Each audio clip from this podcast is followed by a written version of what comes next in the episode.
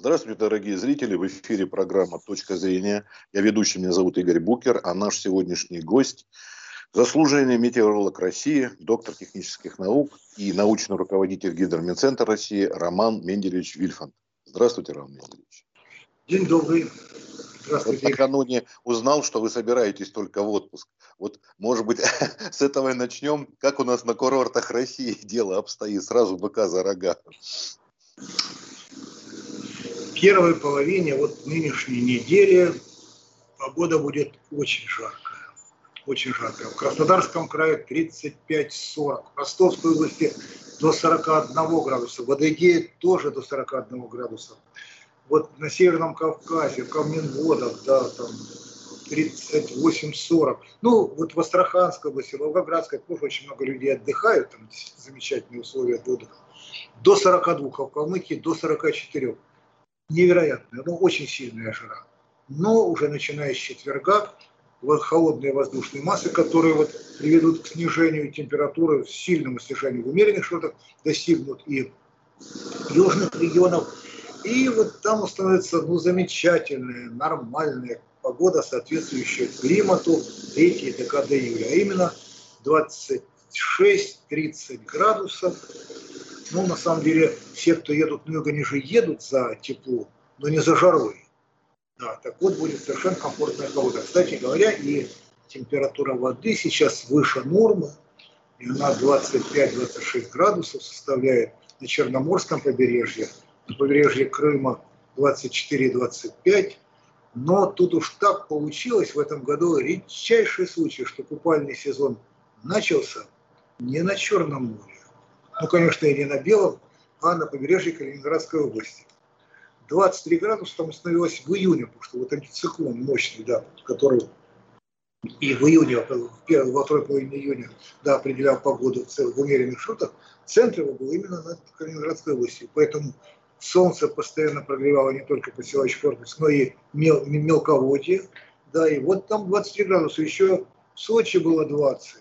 Да, еще там на, на, на побережье Крыма 19. А там уже было 20. И вот, кстати говоря, в Калининградской области и сейчас там температура 24. В общем, все, кто выбрал этот регион для отдыха, я им завидую. Это же надо... Вот я бы не смог предвидеть это. Вот если кто-то предвидел, значит молодцы. Так что совершенно хорошая такая, настоящая хорошая погода. Ну, отдельные редкие дожди, да, ну, интенсивные, но летние, летнего типа. То есть час-два и опять сияет солнце.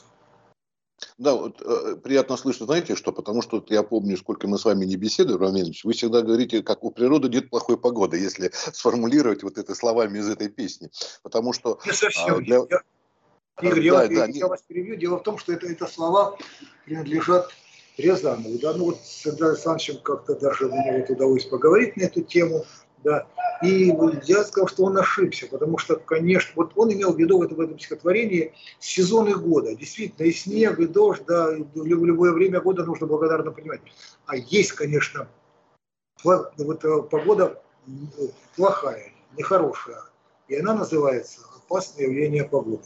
Вот когда ветер превышает 25 метров в секунду, э, бывает и 33, когда дожди выпадают в огромном количестве, скажем, для московского региона 50 миллиметров за 12 часов, начинаются бедствия. Просто да, вот, это нарушает первое, жизнедеятельность ну, целых отраслей экономики, жизнедеятельность крупных городов и угрожает здоровью и жизни человека. Ну, вспомните да, события 29 мая 2017 года. Поэтому, конечно, у природы есть плохая погода, и она называется опасное явление. И вот метеорологи и нацелены, прогнозисты метеорологи, и нацелены, ориентированы на как можно раннее предупреждение, ранний прогноз вот таких опасных явлений. С одной стороны, это ранний с точки зрения заблаговременности, второе, он должен быть максимально точный, как по пространству, так и по времени, ну и так далее, и по интенсивности.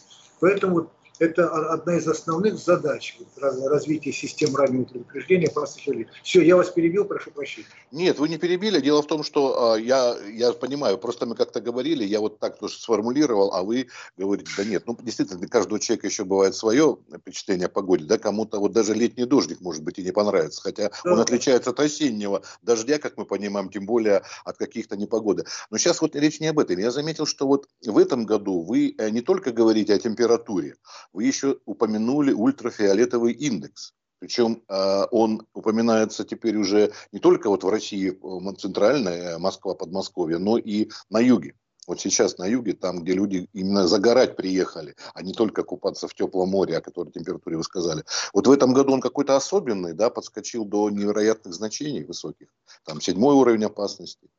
Очень хороший, очень хороший вопрос. Действительно, очень важный вопрос. Дело в том, что Всемирная организация здравоохранения обратилась к Всемирной метеорологической организации с предложением разработать методы прогноза ультрафиолетового индекса. Ультрафиолетовая радиация, ультрафиолетовая энергия также опасна для человека, как и явление погоды, связанные с ураганным ветром, потому что она, вот эта ультрафиолетовая радиация, она вот она, она, вот, да, она, она, она опасна для э, здоровья человека. Ну, что такое само по себе ультрафиолетовая радиация? Солнечный свет, солнечный спектр, ну, если разложить по компонентам, то ну, вот есть да, рентгеновское излучение, да, есть инфракрасное излучение, есть да, видимая часть спектра. Вот каждый охотник желает знать, где сидит фазан. Да, это вот, да. Так вот, есть ультра, ультрафиолетовое, ультрафиолетовое излучение, ну или радиация. Это не радиоактивность. Да. Ну, значит, это диапазон волн солнечной энергии от 0,20 до 0,40 микрон. Ну, сейчас ну, можно говорить нанометров, да, это более много. Вот это, это, э, эта ультрафиолетовая радиация невероятно вредна. Если бы не было субстанции, которая поглощает ультрафиолет, жизнь на Земле была бы невозможна. Ультрафиолет выжигает все живое, касается растительности и живых организмов. Что же поглощает ультрафиолет? Озон озон, большая часть его находится в стратосфере, некоторая часть, небольшая в тропосфере.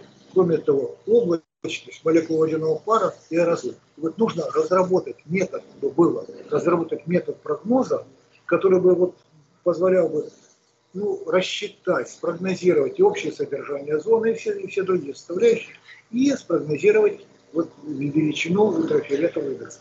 И вот это удалось сделать. Росгидромет один из немногих, вот одна, одна из немногих структур, которая умеет прогнозировать ультрафиолетовый индекс. Совсем еще не, вот совсем немного центров, ведущих центров, которые умеют это делать. Ну, в, в Росгидромете это две организации, Центральная аэрологическая обсерватория и Гидрометцентр России. Вот этот метод разработан. Так вот, э, дальше уже мы действуем по рекомендации врачей. Именно они определили, что начиная с индекса 4, это условный международный, по международной шкале, поэтому размерность даже не буду говорить. Вот если индекс соответствует 4, начинается опасность человека. В чем она заключается? Поражается кожа человека. И речь идет не об ожогах, не о загаре, а о гораздо более серьезных поражениях кожи. Меланома, ну и другие там канцерогенные поражения. Вот. А вот если индекс 6, это, а, это просто невероятная опасность. Стоит тут уже там часа два побыть, час-полтора побыть под прямыми солнечными лучами, несколько дней, и вот могут возникнуть необратимые процессы. Я не врач, поэтому могу только ретранслировать. Да, а, извините, а Роман Медведевич, а вот тут, э, может быть, вы в курсе, вы не врач, да, но вот э, это э, в течение всего светового дня или все-таки определенный, помните, за два часа там до полудня условно или так далее? Так именно, именно, именно, вот, именно вот это мы и прогнозируем. Дело в том, что ультрафиолетовый индекс, вот 6, конечно же, не в течение всего дня, он максимален в тот период, когда Солнце находится на максимальной высоте от горизонта, то есть ну, около полудня по местному времени. Так вот, в период за два часа до полудня и за два часа после полудня это самые опасные периоды. После, вот, после там, трех часов, пожалуйста, можно утром, пожалуйста, можно загорать. Более того, врачи даже рекомендуют, если ультрафиолетовый индекс 2, вот они рекомендуют младенцев просто, там осенью, там, да, в зимний лица младенцев подставляют ультрафиолет, потому что вот в такой дозе ультрафиолет вырабатывает витамин D в организме, ну, способствует предотвращению целого ряда болезней, рахиту и так далее. Опять-таки, это я только ретранслирую то, что глубоко не понимают, то, что знают общение с врачами. Наша задача выпускать прогнозы ультрафиолетового индекса. Так вот, да, сравнительно недавно мы это начали делать по всей территории страны, для каждой территории страны. В этом году удивительная ситуация. В умеренных широтах э, шестерки обычно не достигает ультрафиолетовый индекс. Но за счет того, за счет того, что, во-первых, сформировался мощный антициклон, при котором нет облаков, воздух сухой, молекул водяного пара нет, ну или очень мало, э, э, аэрозолей тоже нет, воздух очень чистый. Плюс небольшое содержание озона. Мы его фиксируем и прогнозируем. Вот в этом случае ультрафиолетовый индекс достиг 6, даже 6,5. В Москве это что-то невероятное. Вот мы выпускали предупреждение. Конечно, вот сейчас, сейчас ситуация такова, что в, ну, на Краснодарском побережье, вот, ну, в южных регионах, если облачность большая, вот э, еще вот э, в, начале, в начале июля была очень большая облачность плотная, то ультрафиолетовый индекс на юге был гораздо меньше, чем вот в умеренных широтах. Сейчас ситуация меняется. И вот до ну, вот середины этой недели вот ультрафиолетовый индекс будет еще повышенный, а вот затем начинается, начинается да, значит, изменение. Да. В общем, в течение вот этой недели ультрафиолетовый, ультрафиолетовый индекс будет в диапазоне 5-6.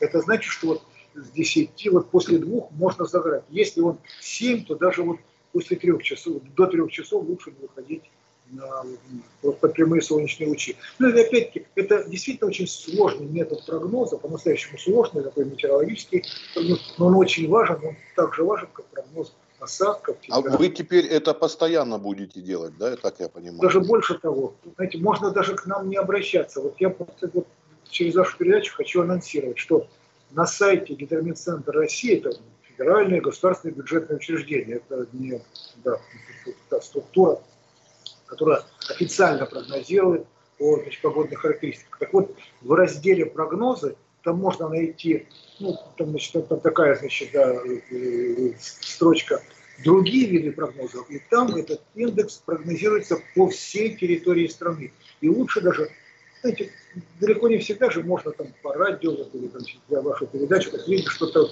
А тут лучше заглядывать на наш сайт и анализировать и принимать решения соответствующие.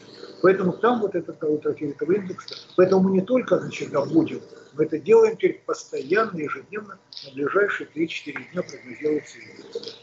Конечно, Роман Медведевич, наша передача, конечно, не может на каждый день прогноз и с вами, даже с вашими коллегами делать. Это есть в новостях, все прочее. А вот то, что вы сейчас сказали, как вот анонсировать, чтобы люди были в курсе, это, ну, можно сказать, и реклама, но это не торговая реклама, а это а именно для того, чтобы людей... Понимаете? Да, нет, это, нет, я имею в виду, что да. Что человек должен знать о том, что да, что есть опасность. А, а, извините, вы вот смотрите, вы, значит, предупреждаете эти штормы, а, температуру, теперь УФ-индекс, и еще какие-то в прогнозах туда входят какие-то Конечно, есть, есть целый перечень опасных явлений, резкие изменения, понижение температуры, скажем, на 10 градусов, да, э, очень сильные морозы.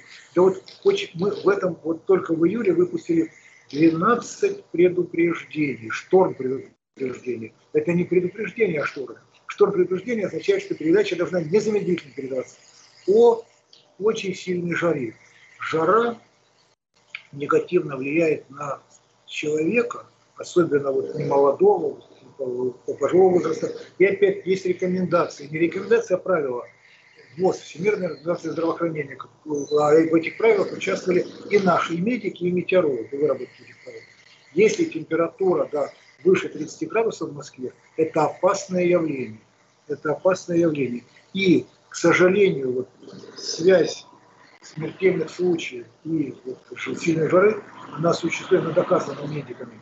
Поэтому выпускаются шторм предупреждения в очень сильный жаре. И это очень важно, чтобы люди, ну, ну, ну, ну заболевания там самые разные, они не выходили на улицу или находились в помещении с кондиционером. Каждый, дальше принимается уже решение. Но предупреждение, вот это от нас исходит. Решение ну, от э, властных структур МЧС создаются ведь на самом деле помещения, куда человек может зайти и отдохнуть от жары. В Москве это, это здорово, вот это такое, да, система, это воздух распыляется, вода в таком, да, вот. это, это, это, это очень здорово, это просто сразу облегчает да, значит, да, существование человека. Ну, ладно, это ну, кстати, вы вот уже в прогнозах, которые даже уже вышли до нашей передачи, вы говорите, что э, в центральную Россию, Москву и Подмосковье, по крайней мере, ближайшие, да, придут уже, как сказать, типичные, да, для июля температурные значения. Да, да, вот, да, вот значит, начиная, начиная со среды, особенно с четверга, температура будет вот такая. В Москве 22-24, максимальные дневные температуры, по области от 19 до 24 да. И ночные температуры, к счастью, уже станут нормальными, человеческими, московскими, от 11 до 14 градусов. И до этого было 20 градусов в спальных районах, а в центре 23-25. Это же без кондиционера вообще не жили, да. да. Но, конечно же, я вот, ну, поскольку здесь в гидрометцентре мы все прогнозируем, да, вот прогнозируем и социальные последствия. Я уверен, что начиная уже с пятницы, субботы, будут звонки когда же вернется настоящее лето, потому что до сих пор были ну когда же кончится эта несносная жара.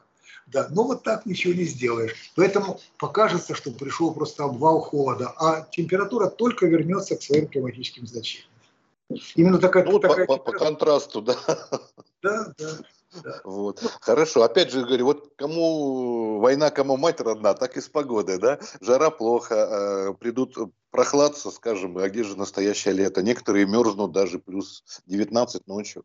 Да, хорошо. А вот смотрите, а вот я... Это здорово. Просто нет, нет, нет понятия вообще, вот, что такое хорошая погода. У каждого свое представление. Да. Это здорово, потому что во всех областях жизни у каждого человека есть свои преференции, свои, свои предпочтения. Да.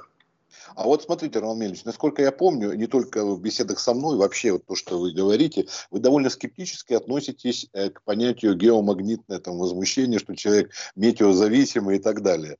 И, насколько я помню, раньше вот это, об этом чаще писалось, чем о том же ультрафиолетовом индексе. Но, верно, э, с точки зрения науки есть более важные да, вещи, чем геомагнитная зависимость или там метеозависимость. Но падение давления, вот, например, вы сказали, что помимо температуры еще и давление меняется меняется. Давление это все-таки ощущает человек. Каждый как ощущает на себе этот столбик атмосферный. Понимаете, Игорь, вот существует просто вот, вот ну, бытовое представление, вот общее представление. Но для людей, которые занимаются ну, наукой, ну, вот деятельностью да, методической, нужны факты. И вот для того, чтобы доказать, что изменение давления приводит к ухудшению да, самочувствия, нужны же факты. А пока в литературе этих фактов практически нет. И именно поэтому я, я не говорю, вполне вероятно, что существует, да, вот такая зависимость. Пока она не доказана. В медицинской литературе, метеорологической, ну, нужно доказывать, да, тогда, и причем это, это доказательство должно быть воспроизводимо другими там, людьми, используя Поэтому раз не доказано, значит, все всевозможные изменения полярности, там, в ионосфере, ну, ну и многие другие там. Э, вот, значит, ну, ну, как это влияет на Нет, может быть и влияет. Вот я, я тут как раз хочу быть аудитивным. Но пока не доказано. Ну, ну нет доказательств. А вот ультрафиолетовый индекс влияет. Поэтому, знаете, человек эмоционален. И то, что ему кажется, вот, вот примитивные объяснения он воспринимает. Ну как же так? В ионосфере тут да, полярная активность меняет. Ну, конечно, это влияет. Ой, там, значит, там магнитные бури. А что это такое? Ведь на самом деле человек же не знает, что такое магнит. Он с трудом представляет. Он не знает, что такое там озоновые дыры. Он слова воспринимает. И поэтому мне очень не нравится, когда вот многие вот коммерческие структуры, которые занимаются метеорологией, придумывают устрашающие всякие эти вот слова там ну, ну просто я их не хочу повторять, ну, просто тоска зеленая, потому что, а журналисты с удовольствием, с удовольствием подхватывают, тоже не понимают. Ну, вот, например, что такое парниковый котел? Вот что такое, и все журналисты, вот, ух, а что это? Я такого термина не знаю, действительно я пытаюсь понять, не могу понять, что это такое. Да. Ну, ну, ну, ну и многие другие вот термины. А вот как только это появляется, дефиниция этого, знаете, для журналистов это ну, ну, ну, ну просто хлеб. Да, значит. Ух, и это распространяется, не понимаю. Поэтому и все эти индексы изменения, там, где магнитная активность, как только будет доказано, мы, конечно же, будем воспринимать. Тем более в нашей службе, в Росгидромете, существует замечательный институт, институт прикладной геофизики, геофизики. И вот все процессы, это очень сложно, они отличаются от метеорологического, плазменная физика, в слоях, значит, там в термосфере, в ионосфере, да, изучаются, анализируются просто настоящая наука. Но там совершенно другие, там совершенно другие вот, значит, позиции вот для того, чтобы прогнозировать то, то или иное событие. Но метеорологии, к прогнозу погоды это никак не, не относится. К самочувствию пока не доказано. Может быть и существует, но нужно доказательство. Поэтому будем ждать. Вот тогда с удовольствием буду, я, я готов буду интерпретировать да, это. Да. Ну вот объяснить, например, разницу э, климатические и погодные изменения, потому что вот э, специалистам ясно, а простой человек, для него что климат, что погода, в принципе, ну, может даже для журналиста, ну, слова синонимы, климат, погода, хотя это абсолютно ведь разные вещи. Вот что касается, да. Да-да, то, то есть э, разница между климатом и погодой, да? Ну, ну да, чтобы человек простой понимал, климат, что... Климат, вообще говоря, это слово греческое. И оно означает угол наклона солнечных лучей. Вот что такое климат.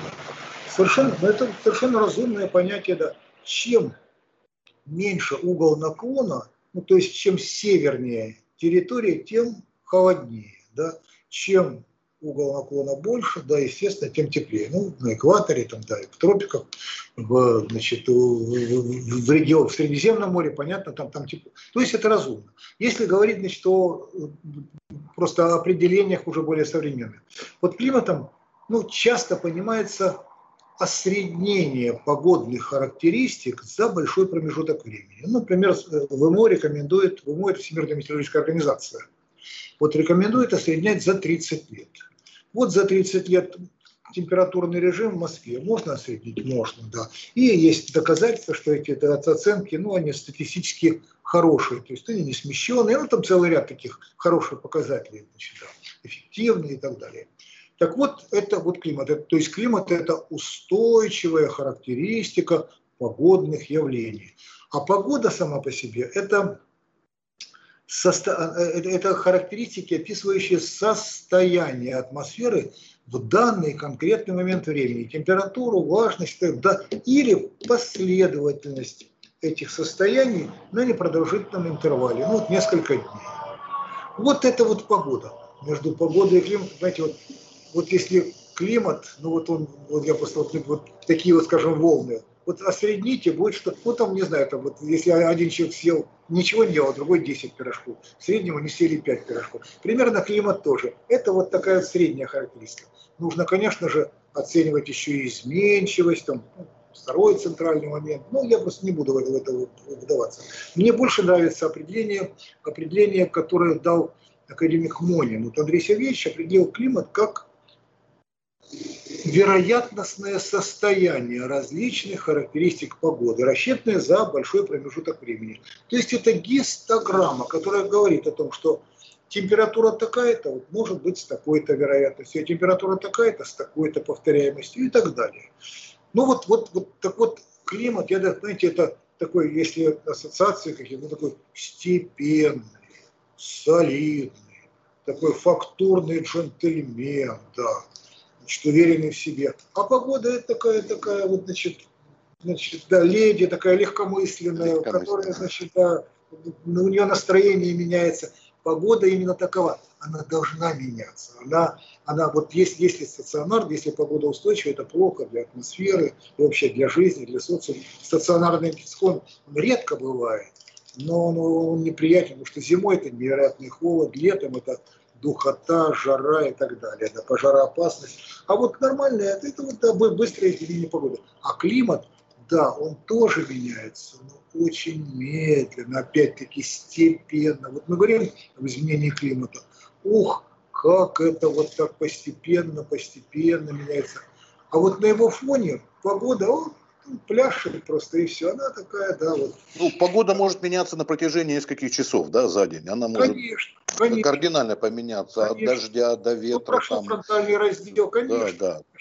Конечно. Вот. А вот климат, а вот ча- все чаще и чаще, видимо, тоже под влиянием того, что люди читают информацию, а вот это, я не знаю насчет котла, честно говоря, но о парниковых эффектах и озоновых дырах, конечно, да, рассуждаю часто. Так вот, о, о том, как климат поменялся. Люди в средней полосе говорят, что вот он поменялся, смотрите, скоро тут виноград будет расти, а на юге его не будет. То есть винодельческие районы переселятся вот сюда, в Подмосковье ближайшие. Ну, понимаете, это вообще говоря, ну, такое, действительно, да, какие суждения да, имеют, имеют право на существование, конечно же, это действительно так. То, что температура будет повышаться, это несомненно. Даже если будут выполнены все элементы Парижского соглашения, это будет счастье большое, но климат будет медленно повышаться. Просто если не будет ничего делаться для поглощения парникового газа, он быстро будет меняться. Но он будет меняться, мне как-то приходилось об этом говорить. Дело в том, что парниковые газы, которые являются ну, основой вот для повышения, для потепления, да, уже вот, вот эти, те парниковые газы, которые вот, значит, из-за деятельности металлургических комбинатов, ну, промышленности, добывающей промышленности, уже в атмосфере существуют, они очень медленно исчезают, диссипируют. Это устойчивые газы, они не вступают в реакцию с другими газами. Вот двуокись углерода, метан, закись азота – вот по оценкам, по оценкам, вот только через 30 лет концентрация СО2, двуокиси углерода, уменьшится в два раза. Вы представляете?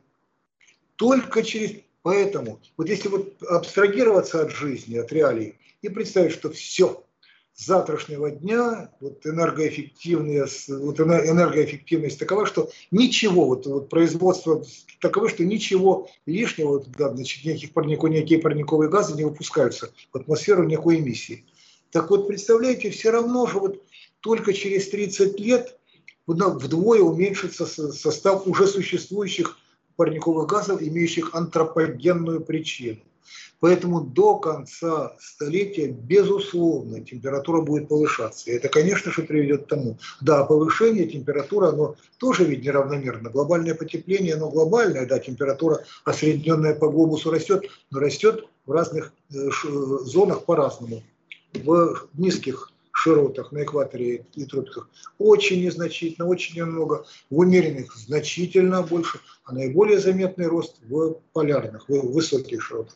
Поэтому, конечно же, действительно так, в умеренных широтах климат будет в нашей, вот в европейской России, ну вот по оценкам такой же, как в Западной Европе. Зимы будут западноевропейские, по некоторым оценкам даже южно-западноевропейские зимы.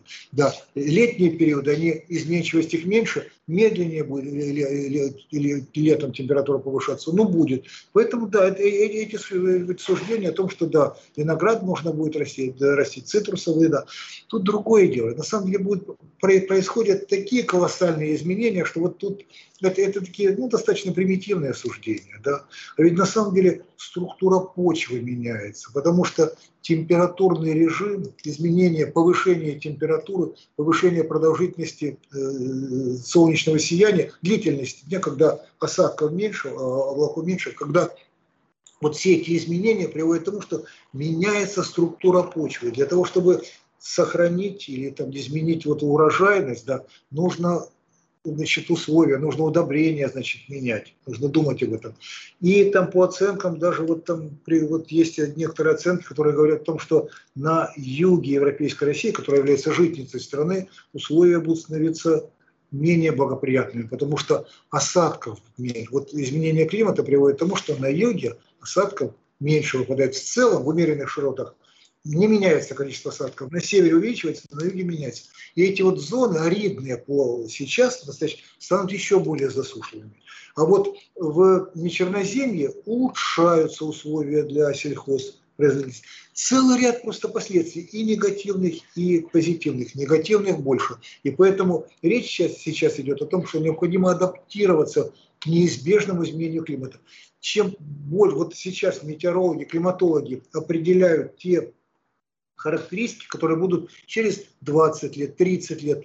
либо усиление, значит, там, увеличение повторяемости наводнений в ряде регионов. Говорит о том, что значит, нужно сейчас вкладываться и значит, берега значит, увеличивать, значит, бетонировать берега, чтобы города в последующем, через 50 лет, ну, не были значит, да, подвержены наводнению, ну и так далее. То есть вот все, что все, вот все, наводнение, изменение климата, это, это, это, это же не, не война, это не катастрофа. Вот так. Это процесс достаточно медленный, и адаптация к нему приведет к тому, что к концу века, да, негативные последствия будут минимизированы. Для нас, для метеорологов, адаптация к изменениям климата, вот с чем связано, увеличивается количество опас увеличится повторяемость опасных явлений. Вот нормальная погода, ну в кавычках, становится все меньше, она реже встречается. Вот экстремальные все больше. И нам нужно адаптироваться к этому, каким образом? Разрабатывать системы предупреждения, раннего предупреждения для этих опасных явлений. Для всех. И для засухи, и для взрывных процессов за несколько десятков минут их прогнозировать. То есть у нас в России могут появиться такие незнакомые да, для нас, а для американцев тайфуны, смерчи. Это уже можно увидеть не на море, а уже и Вот, это, вот этот вопрос очень интересный. Дело в том, что действительно сравнительно недавно вот, ну, коллеги из Института физики и атмосферы Академии наук показали, но это еще, я думаю, требует все-таки еще некоторые доказательства, но они показали, да, что количество смерчей увеличивается. Оно, оказывается, не так уж мало и в умеренных широтах было и раньше. Они использовали данные спутниковой информации в определенных спектральных диапазонах, показали, что смерчи были. Но сейчас их повторяемость увеличивается. Да, это действительно... Конечно, мы никогда, у нас не будет никогда такого, как в Соединенных Штатах, но возрастает опасность да, повторения смерчи. Это действительно так. И многое другое, и многие другие опасности возникают. И нужно, чем с большей заблаговременностью мы будем прогнозировать, тем просто больше пользы, тем, потому что можно будет минимизировать последствия. Предотвратить нельзя, но предупредить можно.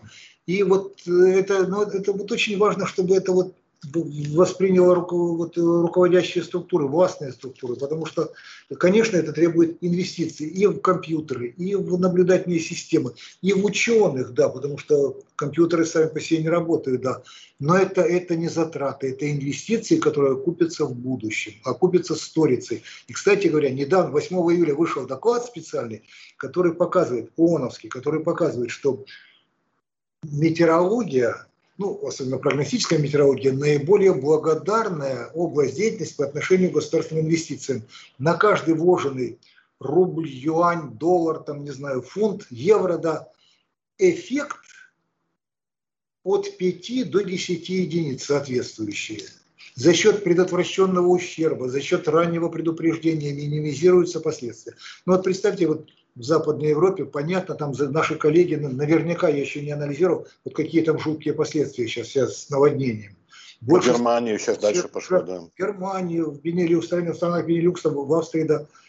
Можно ли было это предупредить с большей заблаговременностью? Наверное, можно, хотя там развита, конечно, система наблюдений замечательная. Тем не менее, это вот один из вызовов, который сейчас вот делает германское правительство. Нужно разрабатывать систему раннего предупреждения. Это, это, это самое благодарное вот такой а у, них, у них это отсутствовало, вы не в курсе от зарубежных Нет, коллег? Очень, Они... очень хорошая система метеорологическая. Я просто еще не готов ответить, это же только-только произошло. Ну, понятно. Нет, нет, они не предупреждали, что вот такое может случиться с наводнением? Не курсе, нет, я думаю, что предупреждали. Просто я не готов сейчас нет, на это Хорошо, ответить. да, я понял. Хорошо. Можно да, с коллегами встретиться и да, да. переговорить вот. об этом. Да, я ну, мы помним старую латинскую «премонитас премонитас», да, кто вооружен, тот предупрежден, кто предупрежден, тот вооружен. Хорошо, спасибо огромное за беседу. Вам хорошо отдохнуть, я знаю, что вы собираетесь это сделать. Вот. Спасибо. Ну, надеемся, поговорим после вашего возвращения. Есть о чем поговорить, и я всегда рад вас слышать, видеть у нас в гостях. И, в общем, если что, э, может быть, даже подкиньте нам какую-нибудь интересную тему, о которых вот мы, журналисты, не догадываемся, а вам уже что-то известно. Спасибо большое. Хорошо, подумаю. Ну и уж извините, что я там увлекаюсь, перебиваю вас. Есть. Да нет, нет, все, спасибо огромное. С нами был научный руководитель гидромедцентра Роман Менделевич Вильфан. До свидания. Всего доброго. Всего доброго.